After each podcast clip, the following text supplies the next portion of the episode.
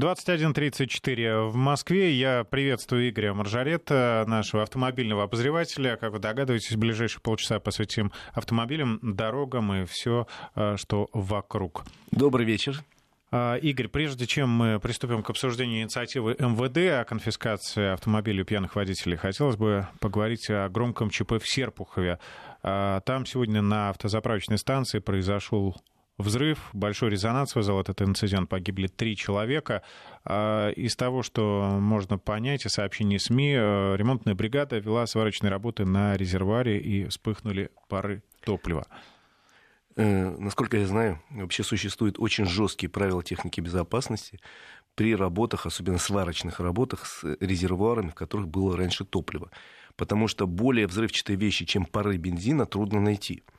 И поэтому даже если вот вы автомобиль свой приведете, привезете на сервис, и вам понадобится, допустим, снять бензобак по каким-то причинам, ну, допустим, там заплатку поставить, бывает и такое. Эм, бензобак должен снять, бензобак должны э, проветрить и несколько раз промыть со всякими растворами, чтобы не осталось даже духу. И только после этого начинать какие-то работы. Здесь же Насколько я понимаю, речь шла об огромной цистерне резервуаре, и, видимо, были нарушены все возможные и невозможные правила техники безопасности. Почему эти люди согласились проводить работу на цистерне, где еще явно оставались пары бензина, я не знаю. Но вообще они должны были просто отказаться от таких работ, сказать, да вы что, это вы нам предлагаете сесть дружно и отпилить ветку, на которой мы сидим. Не знаю, почему они согласились. Может, действительно э, очень низкий профессионализм этих людей, потому что ни один профессионал бы не согласился работать ни в цистерне, ни внутри, ни снаружи цистерны, пока э, из нее не были э, удалены все пары бензина. Ну вот итог получили, потому что страшный взрыв, еще раз говорю, пары бензина это очень сильное взрывчатое вещество, и, соответственно, трех человек как не бывало. Ну, вообще в такой ситуации могли запросто пострадать и прохожие. Конечно. Пострадать и погибнуть. Что, естественно, это взрыв реальный, от которого могли полететь и какие-то клочки, условно говоря, от цистерны. Ну и вот что мы имеем, то имеем. У нас в стране вообще очень много проблем, связанных с неуважением к самым разным правилам. Правилам дорожного движения. Ну, а что там написано, что нельзя на встречную полосу выезжать? Мне же надо правилам техники безопасности. Ну, ну и что, что там пахнет изо всех сил бензином. Ну, сказал мне начальник, завари тут шов. Ну и заварю, ничего тут случится. Ну и извечная вера на авось, что со мной ничего не случилось. И не случится. Вот оно случилось. Ну и э, некоторые также поступают, э, садясь за руль, прилично выпив. А, МВД предлагает бороться с такими людьми, предлагают конфисковывать у них машины. А в чем суть предложения? У кого будут забирать? У всех подряд или? Нет, предложение МВД, в общем, понятно, почему. Значит, на самом деле идет борьба с пьяными за рулем, довольно нешуточная борьба. И, надо сказать, она довольно успешно идет, потому что у нас за последние 10 лет число пьяных ДТП снизилось чуть ли не в два раза. То, что говорят с прошлого года там, на целый процент, но я еще раз говорю, вот эти временные повышения и понижения, это ни о чем не говорит. Это, во-первых, может быть математическая погрешность, а во-вторых, если говорят, что больше стало ДТП, я еще по этому поводу думаю вот что, Жень, что вполне возможно органы ГИБДД стали работать лучше гораздо и выявляют у виновников ДТП содержание алкоголя. Раньше могли, как говорил один герой, я могу глаза немножко подприкрыть. Э, сейчас это практически исключено, потому что ну, контроль стал жестче. Люди во многом поменялись в ГИБДД, пришли более знающие, профессиональные. Антикоррупционная работа ведется. Очень хорошо ведется антикоррупционная работа. Поэтому, может быть, просто больше выявлять стали таких случаев. Согласись, что вполне возможно. Так вот, у нас количество пьяных за рулем сокращается, количество ДТП сокращается, но оно остается все-таки достаточно большим по мировым меркам. Мы не лидеры в мире тут, но все-таки большое количество. И поэтому э, у нас в последнее время раздается очень много призывов э, что-нибудь ужесточить, где-нибудь закрутить гайки. Э, хотя уже понятно, я и беседовал по этому поводу в свое время не так давно с главой ГИБДД, и он сказал фразу очень важную. Время простых решений прошло. Время, когда можно было там, изменить какой-то закон и сразу достичь там, снижения количества погибших на 10%, уже этого нету. И сейчас, если мы э, там, в прошлом году потеряли 18 тысяч человек, если мы хотим там, на тысячу уменьшить это количество погибших, надо уже вкладывать огромные силы, огромные деньги, заниматься воспитательной работой, но, однако, э, все-таки наши чиновники и депутаты периодически думают, что достаточно усилить какое-нибудь наказание. И самое главное, что предложение сыпется как из ведра, как из рога изобилия. Э, ты уже сказал, что не так давно Путин, э, наш президент, усилил наказание для тех, кто скрывается с места ДТП, в случаях, если есть пострадавшие или погибшие. И тут же, буквально на следующий день, еще этот закон не успел в силу вступить, тут же депутаты предложили увеличить наказание для э, тех, кто организа... ну, для виновников пьяных ДТП с погибшими и пострадавшими, увеличить наказание до 15 лет. С нынешних 9, э, не только приравняв это на, на, на, э, правонарушение, это преступление к, об, к умышленному убийству, но назначив наказание даже жестче, чем за умышленное убийство что вообще-то, с моей точки зрения, не очень правильно, при том, что я терпеть ненавижу людей, которые пьяными пытаются сесть за руль. При том, что еще не успели отследить, э, как да, действует принятый закон. в том-то и дело, что надо посмотреть, как действует предыдущий, только что принятый закон. Э, если действует, хорошо, как действует. Если не действует, почему? А что у нас с правоприменительной практикой? А что у нас э, с неотвратимостью наказания и так далее? Проверить, а потом уже усиливать наказание, закручивая гайки. И примерно то же самое происходит с предложением МВД. Я уже разговаривал с парой депутатов, которые сказали, что они считают преждевременным такой законопроект, потому что не успели отсмотреть действия старого, только принятого закона, а еще несколько находится в работе. И сейчас в МВД предлагают конфисковывать автомобиль в случае, если водитель, лишенный прав, уже второй раз на этом автомобиле попался, и тут неважно, чей это автомобиль, если в первый раз не разобрался с ним водитель, то автомобиль будет конфискован. Вещь очень опасная. Объясню почему. Потому что есть право собственности, закрепленное в Конституции нашей страны и во всем мире. Автомобиль является собственностью владельца. В целом ряде случаев я вообще считаю, что человек, который пьяный за руль садится, как правило, он своего автомобиля не имеет. Он где-то там утащил у соседа, соседа у, отца. у отца, у жены взял автомобиль, поехал, душа развернулась, попал в аварию. И конфисковывать в этом случае автомобиль, который может быть не его вообще, он может быть на правах долевой собственности принадлежать всем членам семьи, то есть жене и малолетним детям. Там может быть много нюансов. И еще раз говорю, в случае с пьяницами за рулем, я думаю, что в 90% случаев автомобиль будет не принадлежащий этому человеку. Отобрать его и поделить это не э, законно. Такой закон не может быть принят сейчас. И ни одна страна мира, предложения, я знаю, раздавались во многих странах мира, по этому пути не пошла. Есть штрафы, которые могут чудовищными быть и э, налагаться на человека, который в пьяном виде сел за руль. То есть, если есть там погибший или пострадавший, однозначно уголовное наказание. Если он второй раз сел за руль, уголовное наказание. А если он там, никто не пострадал, но он сел за руль, могут быть чудовищные штрафы, сравнимые со стоимостью автомобиля. Такая практика есть во всем мире. Но о конфискации речь не идет, потому что у нас был прецедент, когда сказали, а давайте все отберем и поделим. И цели были благие какие – а вот этот человек Куркуль, мироед, давайте у него отберем дом и скотину и поделим. Ну, это из той же серии, понимаешь? Э, кто решает, что это Куркуль и мироед? Э, поэтому тут надо очень тонко относиться. То есть предложение я э, к нему отношусь с вниманием, потому что э, люди, которые его выдвигали, явно хотят все-таки что-то сделать, чтобы меньше пьяниц на дорогах было. Но при этом они не очень думают о том, что есть закон, и, а некоторые, наверное, говорят, в случае с такими негодяями давайте переступим через закон и будем наказывать их по всей строгости революционного правосознания. Ну, ну вот я в, не согласен. В Госдуме сейчас тоже, хотя предложения звучали, сейчас тоже эту инициативу называют э, преждевременной. Вот я о чем и говорю, что давайте для начала... Вообще очень хорошее предложение прозвучало примерно полгода назад из уст одного из руководителей ГИБДД, который сказал, ребята, у нас правила дорожного движения вносятся в месяц минимум 2-3 поправки.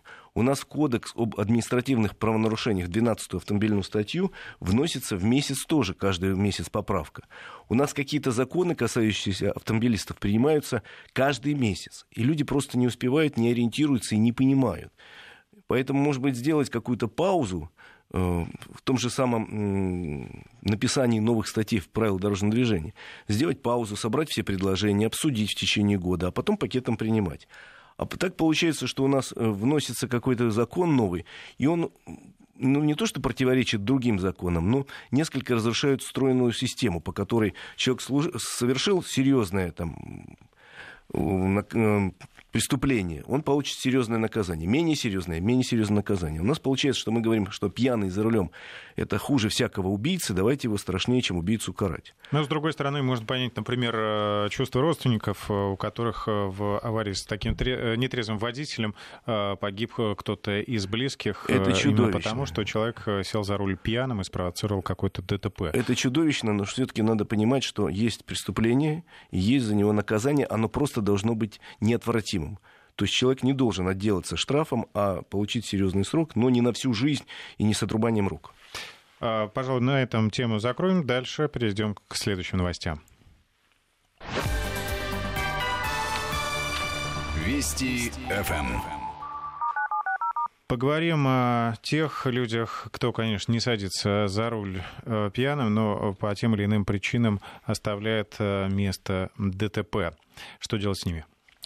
Вот я уже говорил, что не так давно президент наш подписал э, поправки в Уголовный кодекс, по которому э, человек, оставивший место ДТП, где есть пострадавший или погибший, а такие случаи были, убегал, а потом приходил через два дня, говорил, я вот стресс у меня был, аффект у меня был, я не понимал, что я делаю, а вот теперь я понял, раскаялся, теперь судите меня. И получал относительно небольшое наказание, потому что доказать, что он был пьян в этот момент, было невозможно. Прошло два дня, условно говоря. Э, ну и теперь э, президент внес поправку, по которой, соответственно, если человек сбежал с места ДТП, а потом его поймали или э, он сам сдался, в любом случае его будут судить по самой строгой части этой статьи, как будто он был пьян в момент совершения правонарушения, которое стало причиной там, травм или гибели. Я считаю, что это правильно, поскольку люди часто, я говорю, убегали, ну, знаю такие случаи, читал о них, убегали, чтобы скрыть то, что он находится в состоянии опьянения, а потом, думаю, получу чуть статью полегче. Тут разобрались вроде с уголовным кодексом ситуация, когда э, вроде как все не пострадали, э, в смысле, когда есть пострадавшие и есть, не дай бог, погибшие. А вот дальше у нас есть статья в КУАПе, которая говорит о месте преступления, о, э, о месте оставления места ДТП в случае мелкой аварии. Когда нету ни пострадавших, ни погибших, а есть только какие-то проблемы по железу. И тут у нас существует большой-большой пробел. И депутаты сами говорят, что многие э, мошенники сейчас активно пользуются этим пробелом, предъявляя людям претензии, что вот я тут стоял, сидел в своем автомобиле, а вот рядом проезжала машина, зацепила меня, а просто наносится какая-то вмятина или она уже есть.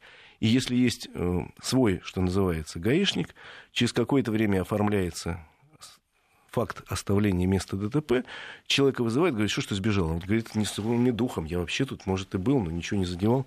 Нет, ты знаешь, ты сбежал с места ДТП, и человека лишают прав на полтора года, плюс еще ущерб по ДТП.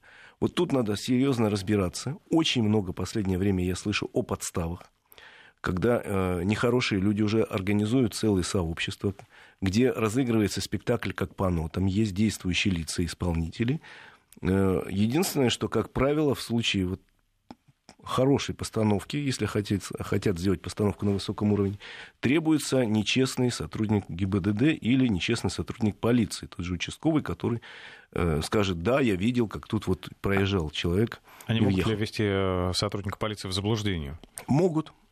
Могут и так, есть же профессиональные группы мошенников. А дальше, если дело доходит до суда, суд, как правило, встает на сторону, не разбираясь. Местные суда, суды у нас, к сожалению, э, разбирают все дела автомобильные по принципу нет оснований не доверять сотруднику полиции. Если сотрудник полиции поставил подпись, что вроде тут что-то было, не надо назначать экспертизу, сотрудник полиции всегда прав, судье так проще. Надо при этом понимать, что судья завален кучей дел, и ему разбираться в каждом автомобильном деле э, нет времени и сил, да и знаний часто не хватает. А для человека это трагедия. Ну, представляешь, тебя вот вызывают и говорят, ты зацепил какую-то машину, оплати ремонт, а самое главное, за оставление места ДТП на полтора года пути от проблем походить пешком. Поэтому, во-первых, во-первых, значит, если вас пытаются развести по таким делам, э, обращайтесь сразу в какие-то органы допустим, в прокуратуру, допустим, в ГИБДД местную, вышестоящую. Вышестоящий орган. Да, э, что называется, бейте в барабан. Сфотографируйте все повреждения и требуйте организации э, проведения автотехнической экспертизы. Как правило, экспертиза вещь дорогая, суды назначают неохотно, но если вы уверены в самом деле, можете взять эти расходы на себя, Суд не означает неохотно, потому что это дорогая штука. Но можете взять на себя, тем более, если вы выигрываете суд, эти все э, расходы вам компенсируют те самые негодяи, которые пытались организовать. То есть в этой ситуации э, самое главное, когда вас берут на понт, что называется, у нехороших людей, и говорят, ты вот не было такого, ничего не знаю. Сейчас, значит, вызываю своего адвоката. Сейчас мы дружно идем в ГИБДД вышестоящую, разбираемся с рапортом этого самого сотрудника полиции или ГИБДД. И мы, вот самое главное в этой ситуации, чувствовать себя уверенно и, что называется, на наглость, наглости противопоставить некую стойкость и уверенность в своих действиях. Тут, э, понимаете, как правило, люди, которые идут на такие э, заработки, скажем так, нечестные, они э, рассчитывают на то, что психологически жертву сломает в первую минуту, и, например, потребуют какую-то ну, сумму ну, денег наличными. Можно предположить, э, очертить круг людей, которые в первую очередь могут стать жертвами таких э, Это женщины, женщины, которые едут на автомобиле средней, что называется, ценовой группы. Совсем дешевых автомобилях женщина никого не интересует. В очень дорогом а связываться с ней опасно. У нее может быть муж или отец серьезный человек. А вот средней ценовой ниши автомобилей женщины, э, не очень молодые мужчины в первую очередь попадаются, или совсем неопытные водители. Как правило, вот эти люди, преступники, скажем так, они выбирают как раз жертву, исходя из психологического портрета. Смотрят, вот это, значит, вот подходит. Мы с этим будем работать. Еще раз говорю, упирайтесь, все, вызывай адвоката, пишу жалобу, будем разбираться, ничего не знаю, ничего не видел, э, звоню в прокуратуру, с вами будут тоже работать. И связываться с людьми, которые говорят с уверенностью, мошенники не любят. Говорю по э, тем случаям, про которые знаю. Не любят, и, как правило, через какое-то время, э, сообразив, что деньги, может, они с этого человека и получат, но когда-то, наличными то, то, э, точно он не даст сейчас 100 тысяч миллионов, на карточку не перечислит, дачу свою в качестве компенсации продавать не будет, они в этой ситуации отползают и ищут новую жертву. Вот как было в свое время очень много подстав на дорогах, но там с ними более-менее разобрались. Теперь подставы пошли с точки зрения э, ДТП, происшедших где-то как-то, вот никто не видел, вот мы видели, вот у нас 37 свидетелей, и вот даже сотрудник полиции подтверждает и пишет бумагу. Ну и в случае давления со стороны вот какого-то нечестного сотрудника полиции вообще всегда можно написать обо всем в соцсетях, и часто подобные резонансные да. темы вызывают... Но параллельно все-таки написать жалобу его начальнику. И обратиться к автоюристам. Да, совершенно верно.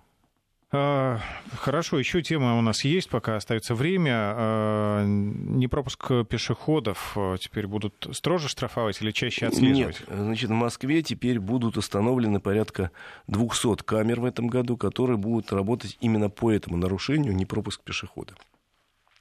И это, честно говоря, меня сильно пугает. Да, есть такое нарушение. Да, многие не пропускают пешехода, но мне так кажется, и я думаю, ты подтвердишь, подтвердишь мое мнение, что в Москве и крупных городах пешеходов у нас пропускают. Пропускают в основной массе своей. Есть, конечно, странные люди, которые гоняют.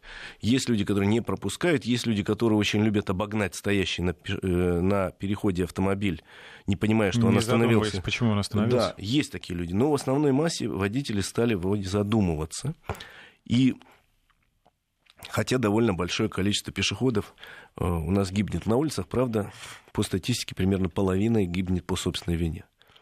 То есть перебегали в неположенном месте, или видя, что автомобиль едет вблизи, а пешеход, помнишь, по правилам дорожного движения, должен убедиться, что нет автомобиля на улице, и не выбегать перед ним, перед носом, не понимая, что автомобиль не может затормозить, как сивка-бурка. Знаешь, стань передо мной, как лезть перед травой. Автомобиль имеет тормозной путь, причем довольно большой. И, соответственно, э, вот предлагается вешать камеры. Я, честно говоря, по этому поводу побаиваюсь. Побаиваюсь потому, что вообще достаточно субъективный, тут пропустил, не пропустил, вещь субъективная. Э, у нас ну, было... То есть должны быть выработаны какие-то алгоритмы, У нас определить... по этому поводу есть несколько решений даже Верховного суда, которые пытались понять, в какой момент, судьи Верховного суда, начинается не пропустил, а в какой э, пропустил. И как Потому, они звучат? Звучат примерно так, что не считается нарушением, если автомобиль едет а э, пешеход начал движение по пешеходному переходу, но автомобиль не заставит ему остановиться или изменить траекторию движения. То есть в переводе на русский язык это значит так, вот условно говоря, у нас есть там дорога две полосы в каждую сторону. И вот по левому ряду едет автомобиль. Пешеход делает первый шаг на правую полосу, но еще до автомобиля ему далеко идти, автомобиль в это время проезжает, но э, пешеход не замедляет движение, не останавливается, автомобиль ему не мешает. И не изменяет траекторию движения, не убегает как заяц от этого автомобиля, условно говоря. То есть, в общем, есть определение, оно достаточно сложное, и даже э, сотрудники ГИБДД, только самые опытные, четко могут определить, где пропустил, а где не пропустил. А что делать в ситуации, когда стоит э, пьяненький пешеход на бордюре, но, ногу занес и покачивается? Что с ним делать? Ждать, пока он будет идти, или, не, или нам не проехать? Поэтому вот появление этих камер, я думаю, вызовет первое время, во всяком случае, большое ну, количество. Здесь в любом случае не может быть фотофиксация, то есть видео только однозначно быть. видео. Да, и все равно надо отсматривать. Э, я боюсь, что будет много жалоб, и, э, соответственно, скорее бы, в моей, э, с, моей, с моей точки зрения, надо что-то делать с пешеходными переходами, потому что у нас есть такие, вот у меня в районе дома есть два пешеходных перехода. Там несколько офисов, там нет светофоров на этих пешеходных переходах, а народ идет утром и вечером просто потоком. И если водители потихонечку не прорываются, образуется пробка э, на весь Мещанский район, чудовищная пробка. Поэтому или ставить надо там светофор, или может сделать какое-то ограждение специально. А как, кстати, вот быть водителю? Просто ну, стоять и ждать, пока закончится час вот я о чем и говорю. Домой? Вот я о чем и говорю. В этой ситуации, к сожалению, э, очень много вопросов, и скорее надо провести ревизию пешеходных переходов, сказать, если там себе, вот, условно говоря, если более двух полос движения в каждую сторону, то есть четырехполосная дорога, то пешеходный переход должен быть со светофором или там, еще какой-то там приподнятый, допустим. Если там менее, э, то тогда, соответственно, не надо светофор. Ну, в общем, разобраться надо сначала, как мне кажется, со светофорами, а потом уже думать о наказании. Ну и хочется призвать и водителей, и пешеходов думать о себе и о друг друге, чтобы... И беречь себя. Чтобы не было да, ДТП, неприятных ситуаций, чтобы не пришлось вызывать ГАИ или обращаться к врачам. В общем, чтобы и движение у нас было надежным, быстрым для всех. Хорошей дороги. Счастливо.